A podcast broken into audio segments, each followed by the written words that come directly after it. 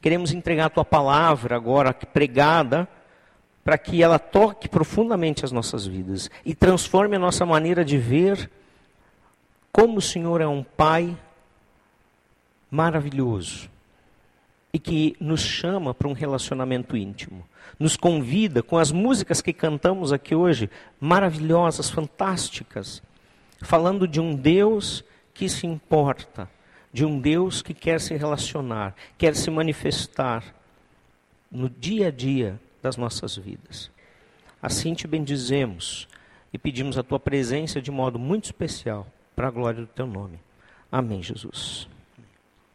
Hoje nós não teremos um texto chave, base, são vários textos para o nosso sermão tópico que vamos falar a respeito da paternidade de Deus.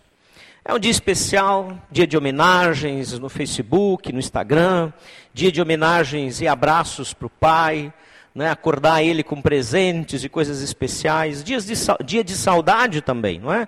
Saudade daqueles que já não têm mais os seus pais consigo de lembrar momentos bons, importantes. Um dia de comemorar, sim, um dia especial.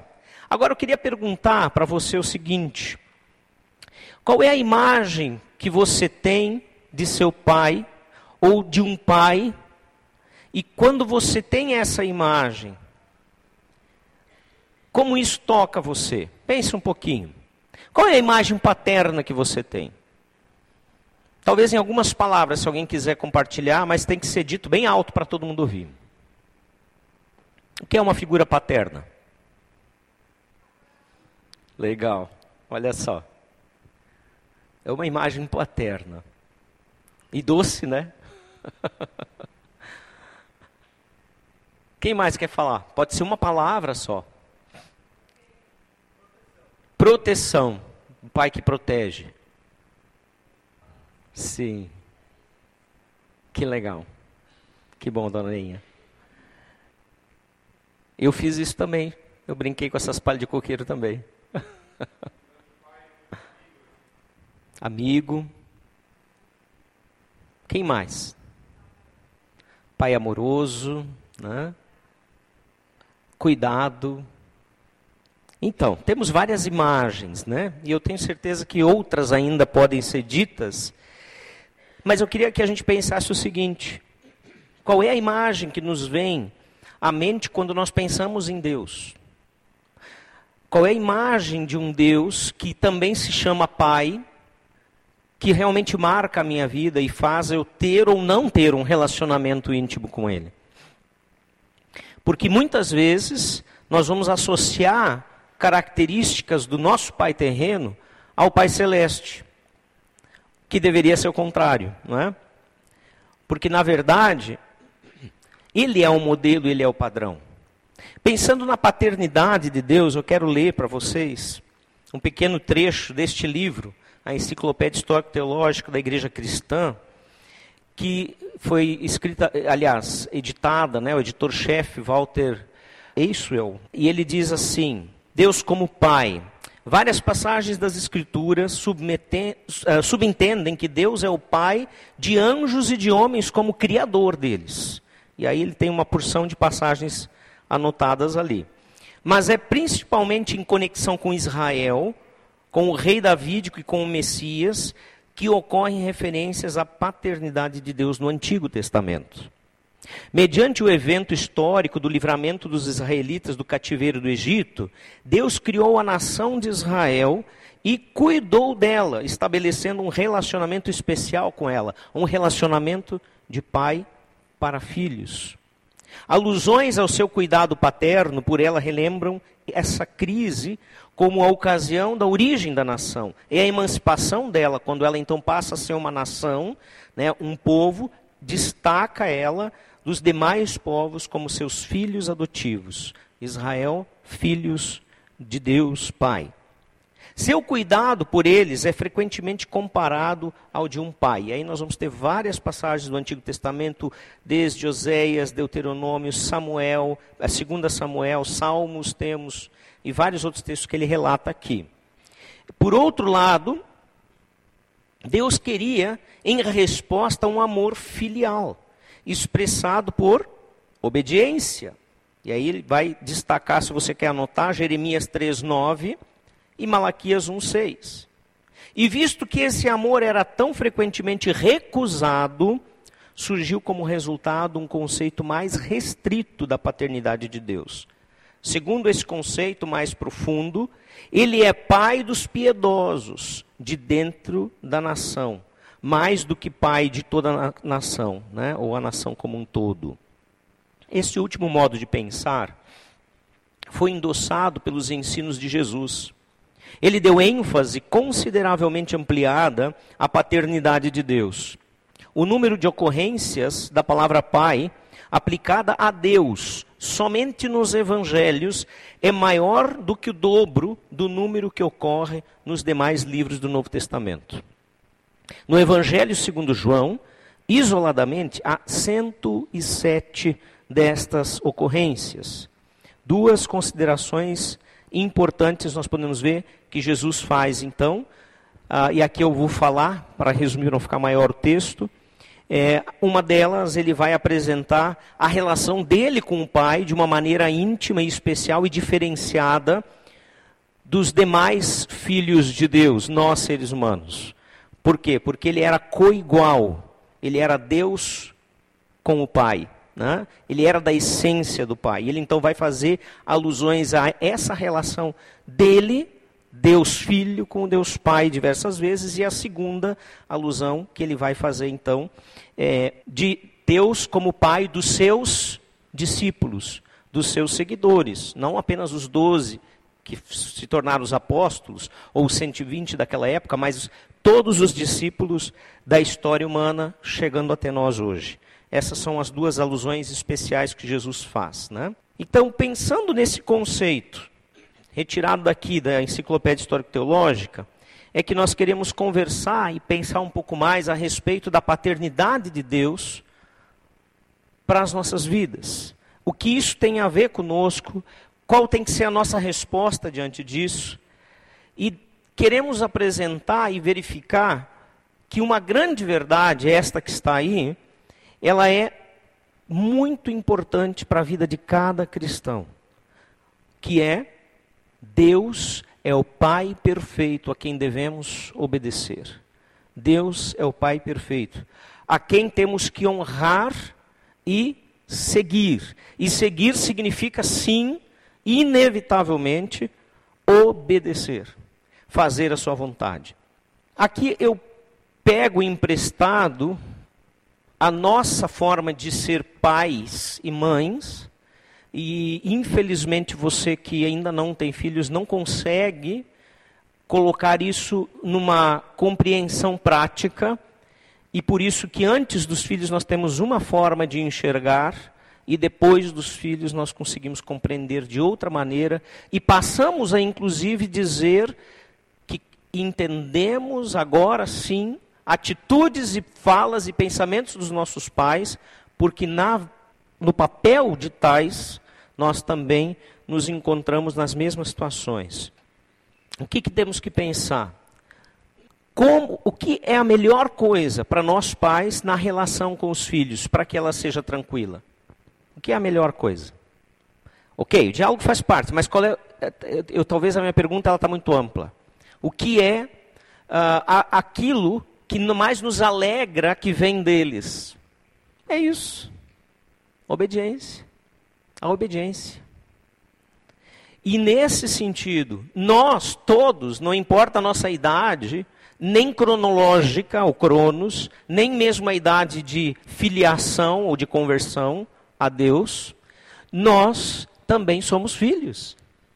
E a nós também é ensinado pela palavra de Deus que a obediência é a parte principal que nos liga nessa relação íntima com Deus, sim, que é criador, mas que passa a ser pai depois que a separação do pecado foi e é resolvida pela obra uh, remidora de Jesus Cristo na cruz. Você percebe? Até então, antes da sua conversão, você era sim, um filho no sentido inicial que nós lemos desse artigo, de que Deus é criador de todos os anjos e de, de todos os homens. E, portanto, assim é aquele que pode se considerar pai, que fez a coisa acontecer.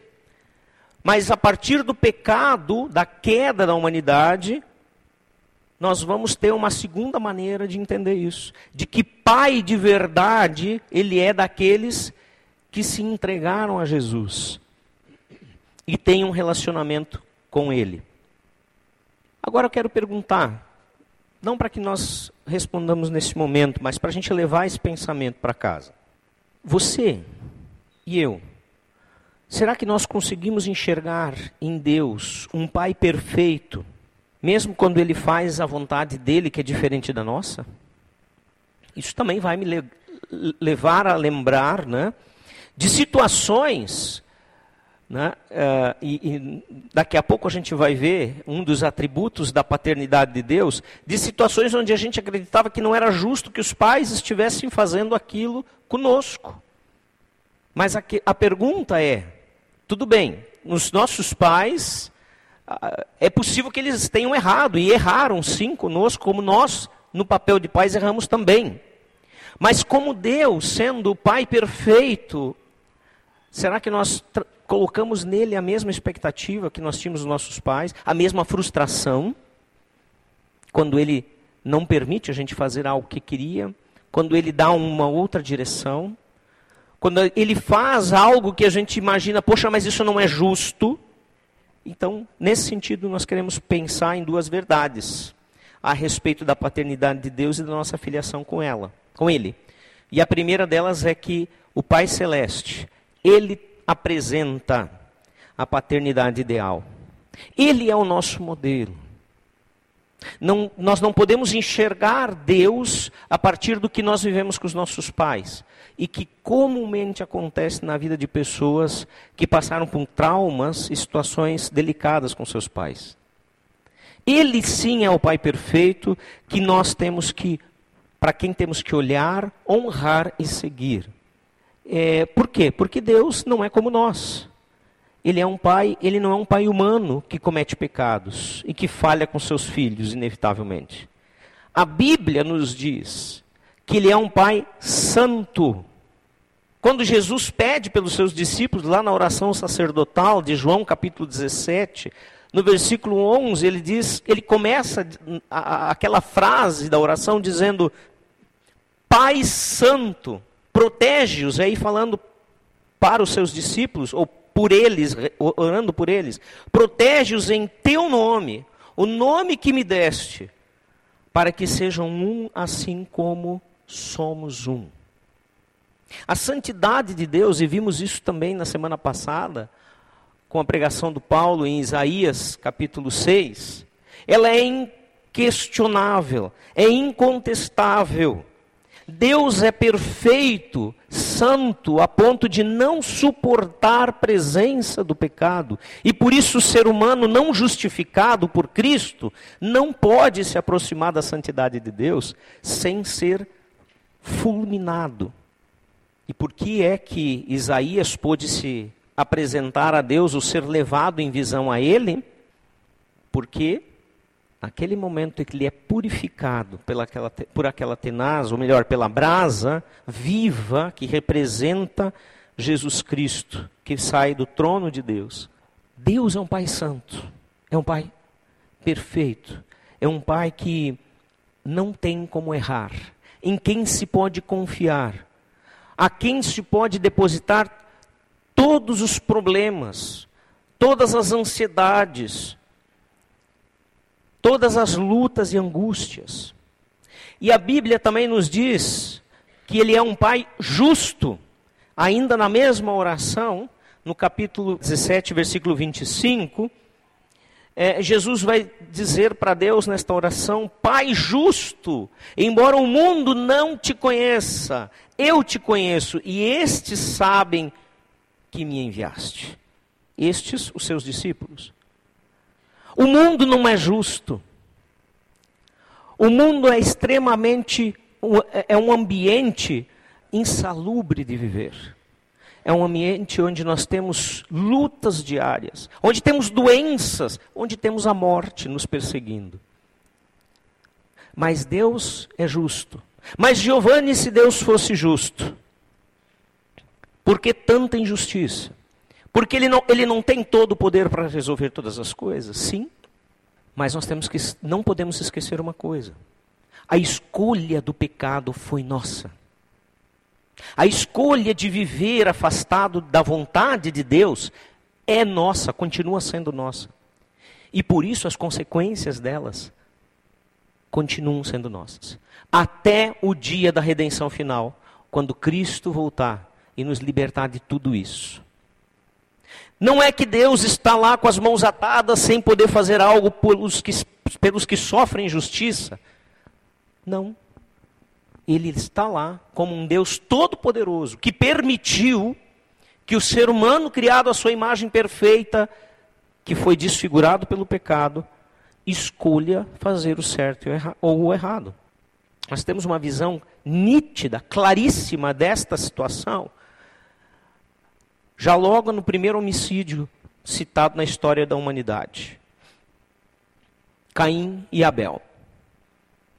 Quando Abel oferece o sacrifício correto, que era o sacrifício de um cordeiro pelo pecado, porque só a morte poderia pagar o pecado, porque se, o que, que Deus disse? Se você comer do fruto, certamente morrerás. A consequência era a morte. E quando isso acontece, os seus pais pecam, Deus faz o primeiro sacrifício para colocar roupas de pele de animais que cobriam a sua vergonha. Não a vergonha da nudez, a vergonha da imoralidade, da desobediência. Agora Deus olhava para eles lembrando: um animal pagou. E ele institui então dizendo que um animal deveria ser morto em sacrifício para pagar os pecados. Sempre apontando para a obra de Jesus, o que o filho ia fazer. E Caim, de repente, resolve dizer: Não, eu vou oferecer lá um cereal. Vou entregar lá das minhas colheitas uma porção em trigo, em soja, sei lá, cereais, diz o texto. Mas não foi isso que Deus disse que era necessário fazer. Caim simplesmente desobedeceu. Caim simplesmente resolveu dizer: Não, Deus pediu um cordeiro em holocausto, mas eu vou fazer outra coisa. O que, que ele fez? Ah, a palavra não está mais aí. Ele desobedeceu. Ele desobedeceu. E ainda, quando ele é repreendido por Deus e o seu holocausto não é, olha, a sua oferta, que não foi um holocausto, não é aceitável diante de Deus, o que, que acontece no seu coração? Ele fica com ira de quem? Do que fez o certo. Do irmão que fez o certo. E quando ele, no seu coração, está lá maquinando a morte do seu irmão, Deus mesmo chega a ele e diz: Caim, cuidado com o que tu estás fazer, pensando em fazer. Cabe a ti dominar os teus sentimentos. Cabe a ti escolher, em outras palavras, não matar o teu irmão. Deus não tirou a vida do Caim antes, porque ele sabia que ele ia acabar matando. Porque Deus sabe todas as coisas. Ele não tirou a vida de Caim antes para defender Abel. Ele não impediu na hora do embate, da luta, que Abel vencesse Caim. Não. Por quê? Porque ele é um Deus injusto? Porque ele é um Deus que não se importa com o inocente? Não, gente. Porque ele é um Deus que permite que nós façamos escolhas. Aquele mesmo Deus que permite você escolher na segunda de manhã não fazer o que o teu patrão disse que tu deveria fazer e que tu está sendo pago para fazer. Você, e você vai lá e faz diferente. É o mesmo Deus que permitiu Caim escolher matar o seu irmão, que diz para você ter critérios nos seus relacionamentos, santos, e você escolhe não fazer. É o mesmo Deus que disse lá para Caim, é o Deus que diz para você lutar contra a tentação sexual, e você abre brechas diversas, seja com pessoas, seja com a internet, seja com a pornografia. Estas escolhas continuam sendo as escolhas de Caim, feitas pelo João, pelo Miguel, pelo Abel, pelo pela Maria, por todos nós. Coloque o teu e o meu nome na frente. Deus é justo. Sempre será. E nós vamos colher aquilo que cada um de nós plantar. Agora, Giovanni, como é que fica quando alguém que está lá, tem uma vida bacana, serve ao Senhor, sai da igreja, na porta da igreja ali, e é, é abordado e leva um tiro de um assaltante e morre. É justo isso? A pergunta que está errada. Nós temos que perguntar não se é justo, mas nós temos que perguntar até quando, Jesus, nós vamos ficar nesse mundo mal. Livra-nos do mal. Tira-nos do mal. Agora, quando a gente pensa e ora assim, a gente está dizendo, eu quero a glória eterna. É isso. O nosso foco tem que estar lá em cima. E quando o nosso olhar está lá em cima, nós vamos ver que Deus é justo, porque finalmente toda injustiça será cobrada. Toda maldade será castigada. Nós não precisamos nos preocupar com aqui. Qual foi o mal que Abel recebeu com a morte dele? A eternidade com Deus? Isso é mal? Viver para sempre na glória eterna? Isso é ruim? O único prejudicado nessa história não foi Abel, foi Caim.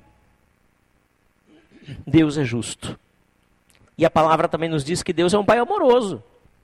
Deus é um pai amoroso. Cantamos isso, pensamos nisso. Salmo 60, versículo 5, e também o 108, versículo 6, eles são praticamente uma cópia um do outro, são idênticos os versículos, né? Diz: Salva-nos com a tua mão direita e responde-nos para que sejam libertos aqueles a quem amas. Uma oração, um clamor de liberdade, de livramento de alguém que reconhece que Deus ama de que Deus cuida da vida destes que estão sujeitos a Ele. E como um pai que ama, corrige seus filhos, para que não corram perigo, nós vamos ler em Provérbios e Hebreus vai repetir a mesma coisa, vai reproduzir esse texto seguinte: Pois o Senhor disciplina quem ama e castiga todo aquele a quem aceita como filho. Bah, mas como Deus é cruel. Gente, Vamos olhar de novo para a nossa experiência como pais e filhos. E que nós conseguimos compreender melhor depois que somos pais. Depois que nos tornamos pais, nós vamos ver quantas coisas erradas que nós fizemos com o nosso pai, com a nossa mãe. Porque agora nós estamos enxergando do outro lado. Quantas vezes foi necessário sermos disciplinados? Quantas vezes é necessário disciplinar e castigar nossos filhos. A própria sociedade não cristã reconhece que a falta de limites e inclusive de imposição de castigos é prejudicial, faz mal para as crianças. Nos anos 80 estava em alto, já falei isso, eu lembro claramente.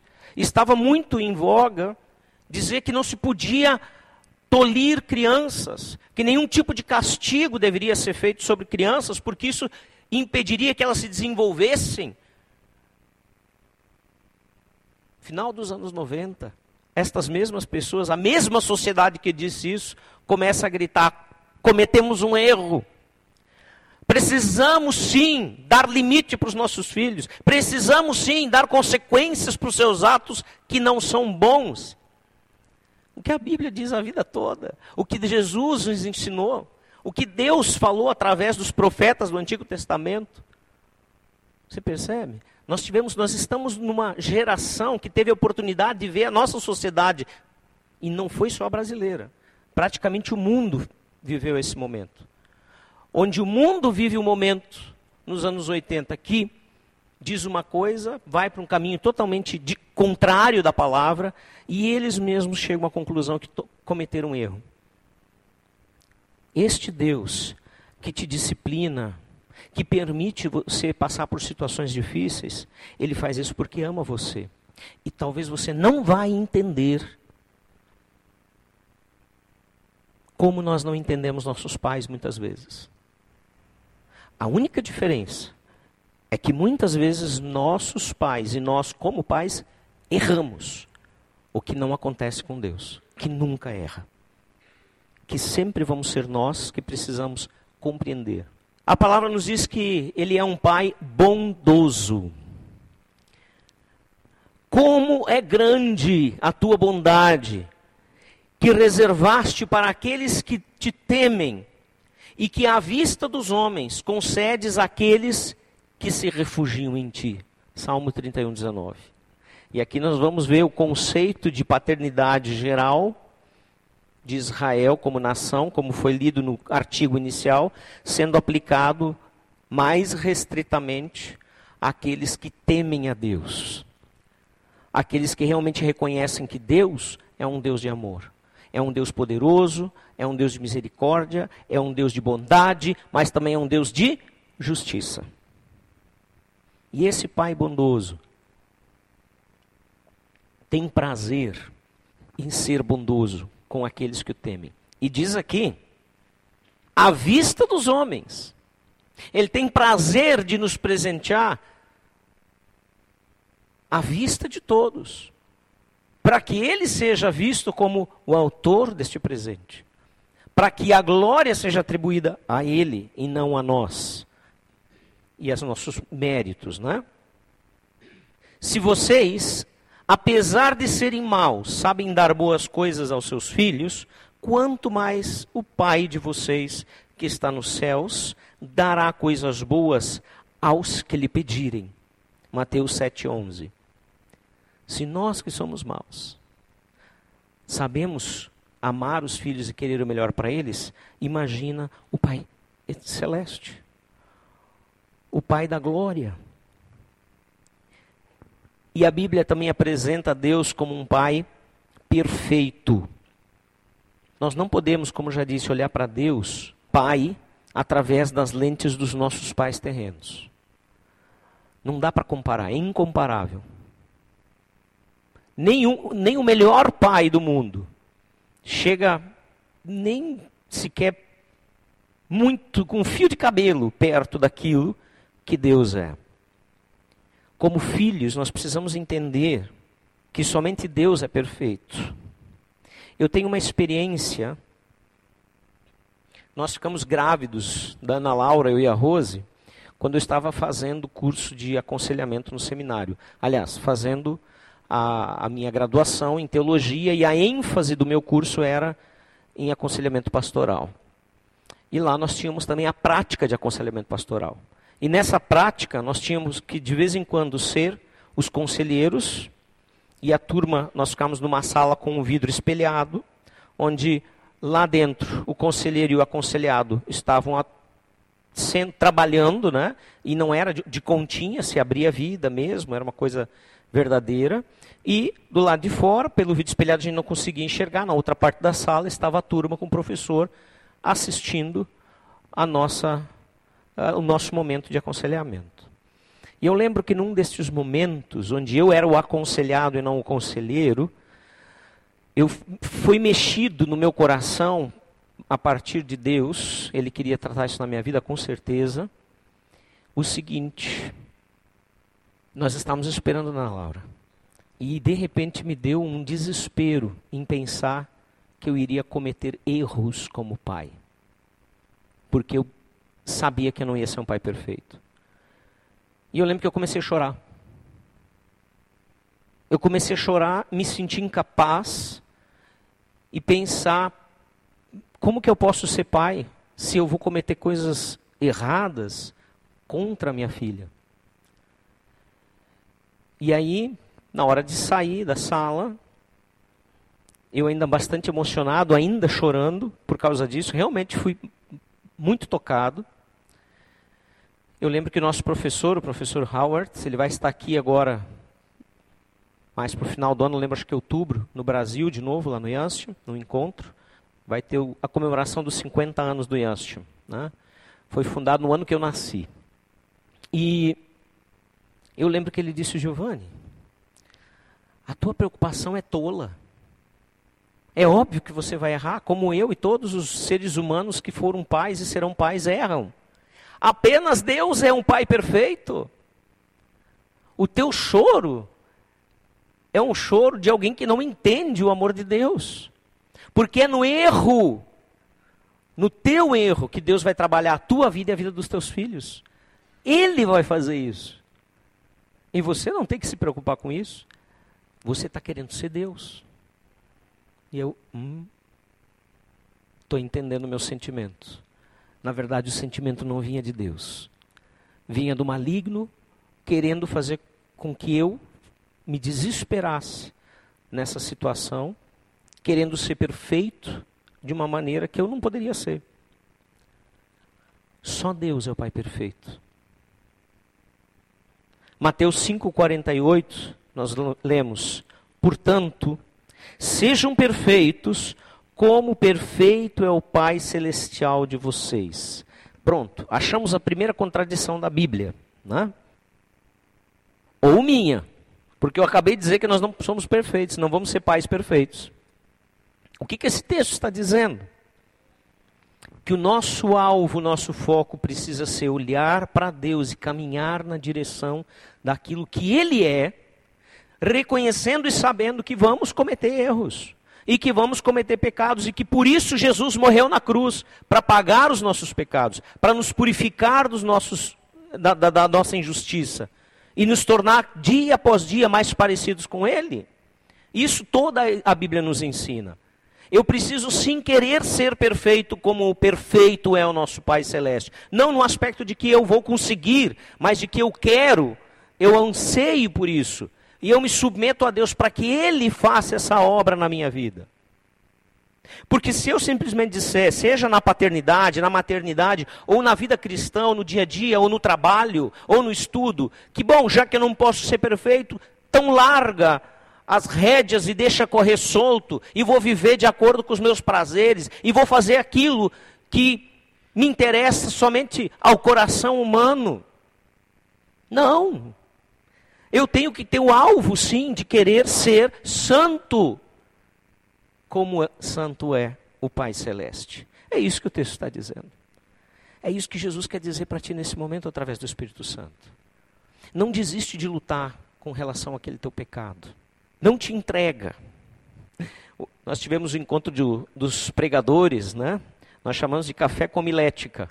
Não é omelete, é homilética, que é a arte que estuda né, a, a pregação, a exposição bíblica, né? A preparação a exposição a matéria. E aí foi ontem.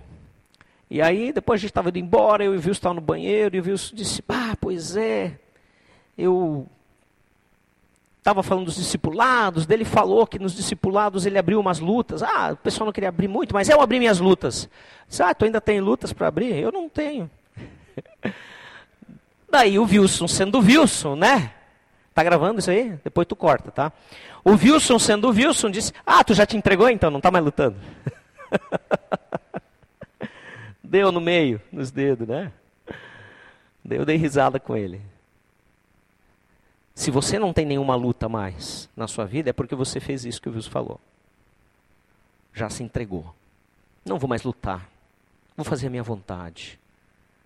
Azar. Eu não consigo ser perfeito mesmo. Deixa o pecado correr frouxo e faz de conta que está tudo bem. A segunda verdade tem a ver com essa obediência. O filho do pai obedece a ele. Esse tem que ser o nosso alvo. Certamente nós vamos encontrar muitas outras qualidades de Deus como pai ainda. Mas o objetivo dessa noite não é fazer um estudo teológico profundo e exaustivo. A partir do que nós já vimos da santidade, da perfeição, do amor, da justiça de Deus, nós queremos olhar também para o nosso papel, como filhos. Essa aí é uma das pinturas que representa Martim Lutero, e a conversão dele foi muito bonita. Ele, no seu afã de buscar a aceitação do Pai Celestial, ele abre, ele, ele se torna a chave do mundo moderno no, da nossa época para que nós possamos encontrar a salvação. Porque o mundo estava, naquele período, numa, numa era de trevas. onde a palavra de Deus não era mais lida e conhecida apenas por alguns doutores da lei. O povo não havia uma Bíblia sequer na língua de, em nenhuma das línguas faladas na época, apenas no latim já morto e no hebraico e no grego que também já eram ultrapassadas. Não eram mais o, o, o, o hebraico e o grego das nações que liam.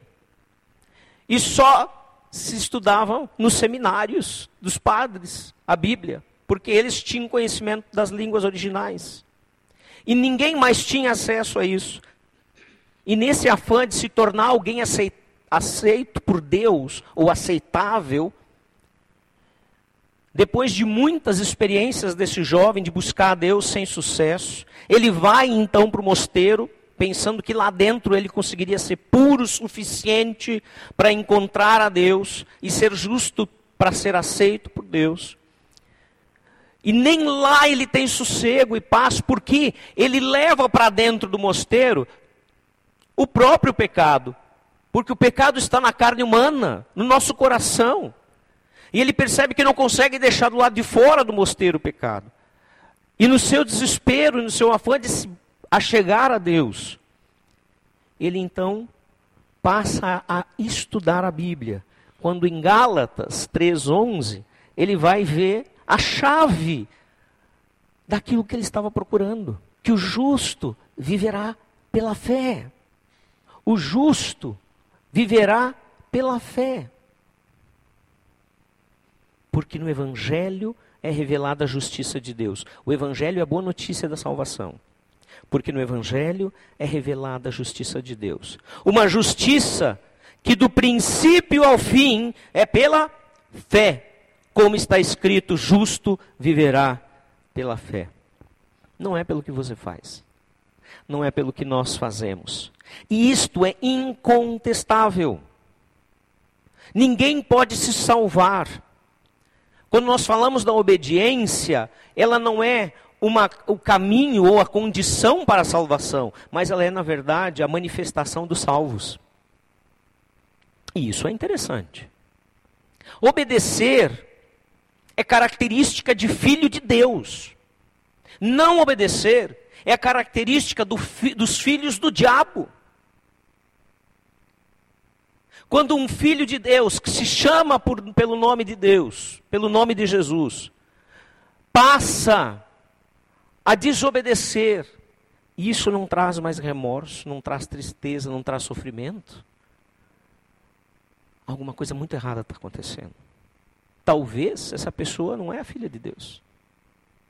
Nós vamos errar, nós vamos pecar, só que depois, inevitavelmente, vem o arrependimento. Se você conhece o amor de Deus.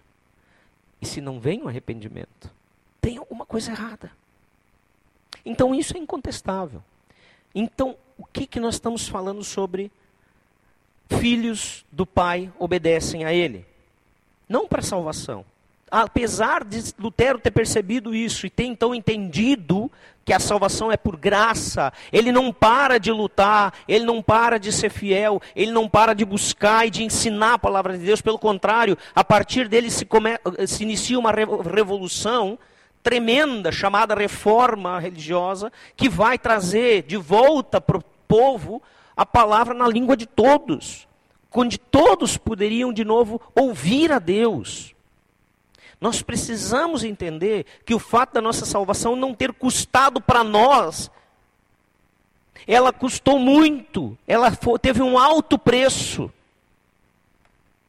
Filipenses capítulo 2, de 5 a 11, vai deixar claro. Leia, abra sua Bíblia lá. Filipenses 2, 5 a 11. Enquanto que eu estou falando esse texto, vai lendo ele. Esse texto nos diz claramente que Jesus, sendo Deus, igual a Deus, a mesma essência, ele abre mão por escolha, não por obrigação do Pai, mas sim por obediência ao Pai, ele abre mão das vantagens de ser igual a Deus e se submete a um corpo humano que sofre, que sente tentações, que tem lutas, que precisa se esforçar para vencer. A ponto de ter vencido sem pecado, mas tendo passado por tudo que nós passamos, e se torna obediente ao Pai até a morte de cruz, a mais vergonhosa da época. Morte de cruz era somente para os piores bandidos. Não era só uma pena de morte, era uma pena de morte vergonhosa. E ele passa por isso.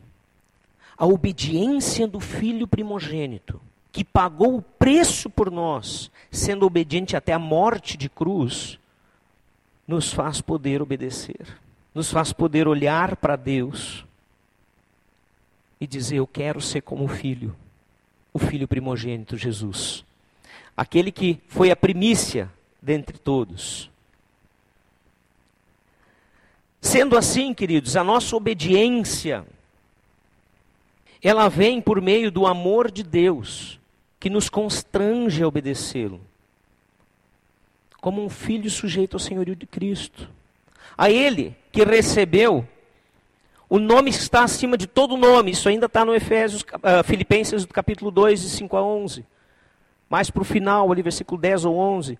Ele que recebeu o nome que está acima de todo nome, para que ao nome dele se dobre todo o joelho no céu, na terra e debaixo da terra. Isso quer dizer que, mesmo aqueles que não se dobraram a Jesus e entregaram a sua vida para ele ser o seu Senhor e Salvador, um dia vão fazer isso na sua condenação, clamando por misericórdia, por piedade, e será tarde.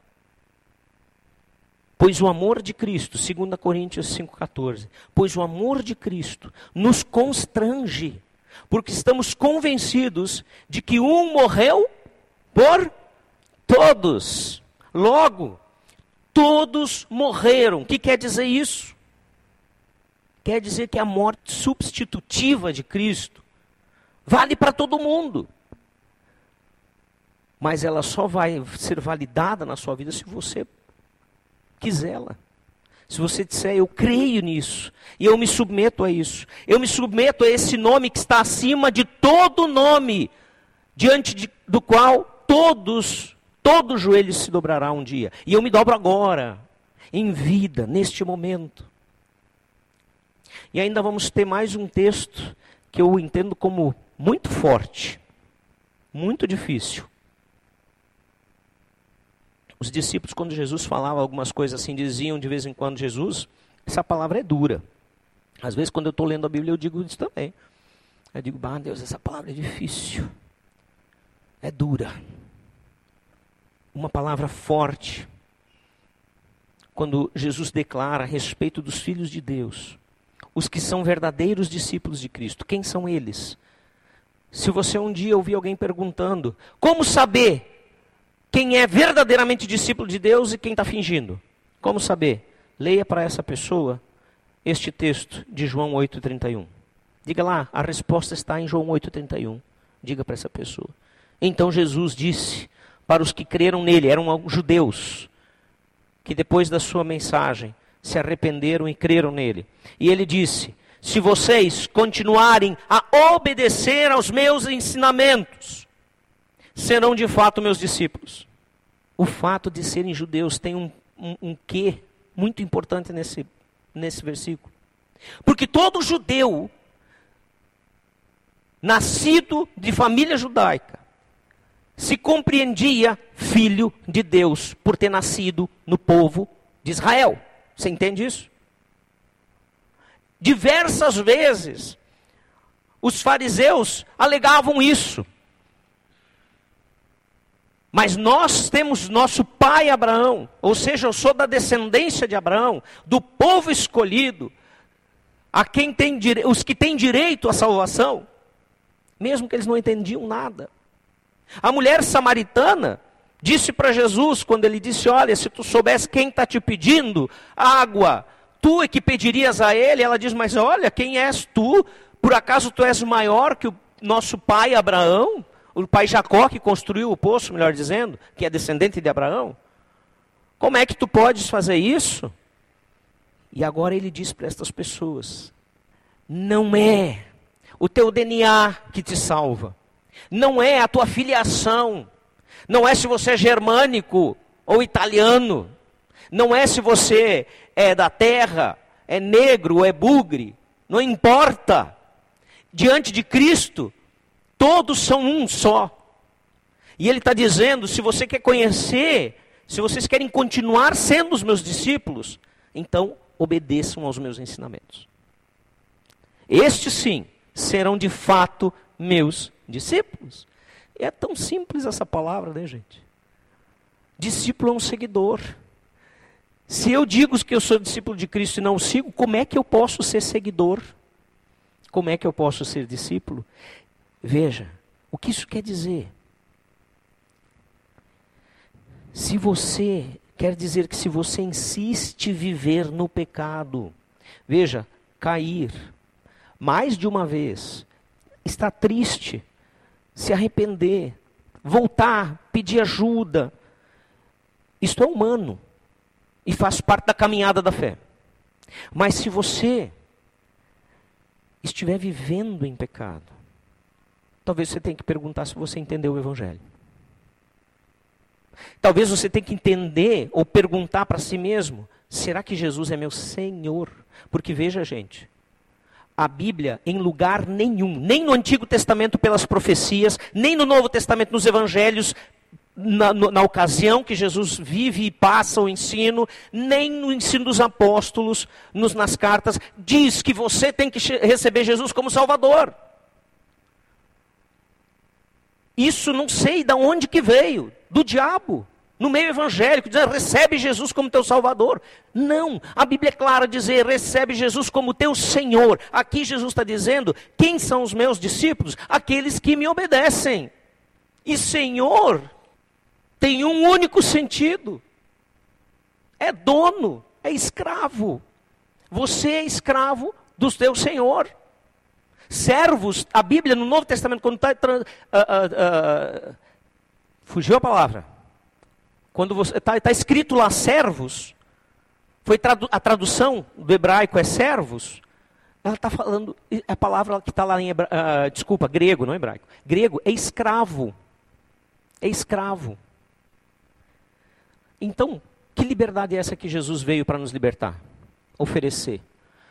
A Bíblia não diz que ele veio para nos libertar do pecado? Sim, da escravidão do pecado. Sabe por quê? Quando você está escravo do pecado, você não tem opção. Enquanto que Cristo não te libertar, você não consegue fugir do, do pecado. Mas no momento que Cristo te liberta e tu te torna servo, escravo de Cristo, o pecado não tem mais poder na tua vida. Não significa que você não vai mais cair, mas que você não vai mais viver pecando. A diferença é que escravos nasciam assim, na condição de escravos, ou se tornavam escravos por causa de dívidas ou por conquistas de uma nação inimiga que o conquistava, a outra nação. Não era uma escolha. Agora com Jesus é diferente. Quando ele diz, Eu quero ser o teu Senhor, ele está dizendo: você pode escolher ser meu escravo ou não. Esse tipo de escravidão é a escravidão que liberta de verdade. É a escravidão que me liberta para a vida, para a eternidade, para aquilo que é santo, que é justo, que é bom. E que me dá vitória sobre o pecado, e que me dá justificação do pecado, que me liberta plenamente. Então, o que, que isto quer dizer? Eu sempre vou ter diante de mim estas duas placas em sentidos diferentes: a do obedecer e do desobedecer, a da obediência e da rebeldia. E constantemente, diariamente, eu vou ter que escolher. E se eu escolho que Jesus é meu Senhor, a minha escolha vai ser a obediência. E cada vez que eu escolho em desobedecer, eu estou dizendo: Jesus não está sendo meu Senhor. Eu não estou pregando a perda de salvação eu estou ensinando a perda da vergonha. Nós perdemos a vergonha como cristãos quando começamos a viver no pecado. E está na hora da gente olhar para o nosso coração. Dia dos pais, dia de olhar para o Pai perfeito, nosso Pai celestial. Aquele que é perfeito e faz todas as coisas maravilhosas. É dia de refletir como está sendo a nossa vida como pai, como filho. Deus é santo, Deus é justo, Deus é amoroso, Deus é bondoso, Deus é perfeito. Ele não falha conosco. O que pode estar acontecendo, sim, é estarmos talvez cegos por causa do nosso pecado. Se eu estou colocando dúvida na santidade de Deus, é talvez porque eu estou com a minha visão ofuscada, embaçada por causa do pecado. Nós precisamos atentar para a vida leviana que nós levamos muitas vezes. Uma vida sem frutos da justiça que Deus operou por meio de Cristo.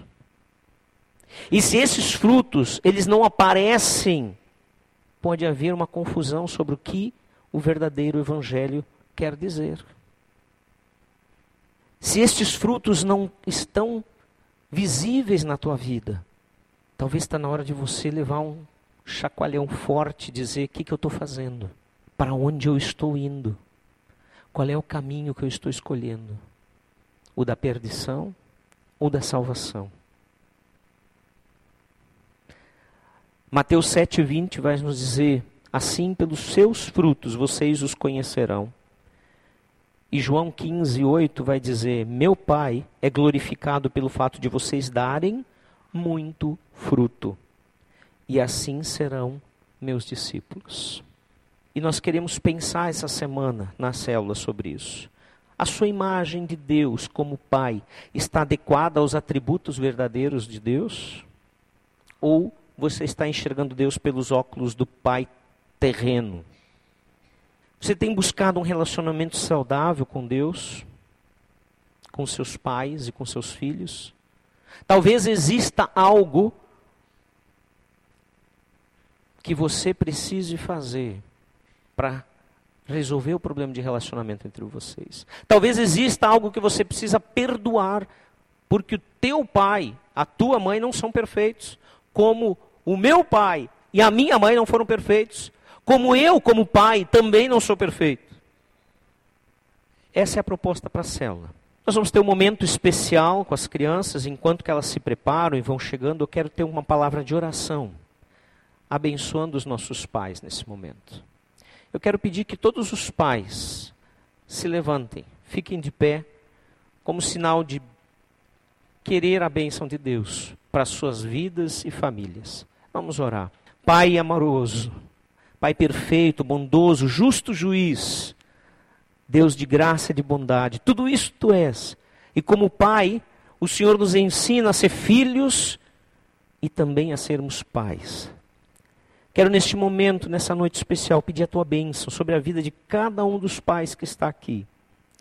Que o Senhor esteja cuidando da vida de cada um deles, tocando a vida, fazendo com que eles sejam, cada um de nós sejamos exemplos de vida para os nossos filhos, para os nossos netos, para as pessoas à nossa volta, para os nossos sobrinhos. Que sejamos pais segundo o teu coração, pais que olham para o teu modelo. Que a tua graça caia sobre nós de uma maneira inexplicável, como aquele dia da experiência que eu contei. No meu desespero, sabendo que eu não seria perfeito, mas que o Senhor me disse: através da boca do meu professor. É Deus que faz, porque Ele é o Pai perfeito. Nós confiamos em Ti, para que o Senhor nos ajude a cumprir esse papel. Mas também confiamos em Ti, no que diz respeito a nós, como filhos Teus, para andarmos em obediência, para sermos servos do verdadeiro Senhor. Nos abençoa, nos ajuda, nos guarda e nos livra do mal para que isto honre e glorifique o teu nome, traga glórias a ti, para que o corpo de Cristo seja conhecido como a família do Pai verdadeiro, o Pai amoroso, e que cada um de nós reflita, Senhor Jesus, a tua glória para as pessoas que ainda não te conhecem e que anseiam e que necessitam da tua salvação. Assim te louvamos, te agradecemos e pedimos a tua bênção e teu cuidado sobre a vida de cada um aqui presente e de toda a congregação e de toda a nossa cidade. Em nome de Jesus. Amém, Senhor. Amém. Boa semana a todos. Temos, lá um, temos um cafezinho lá no final. Você pode ainda confraternizar com todos aqui.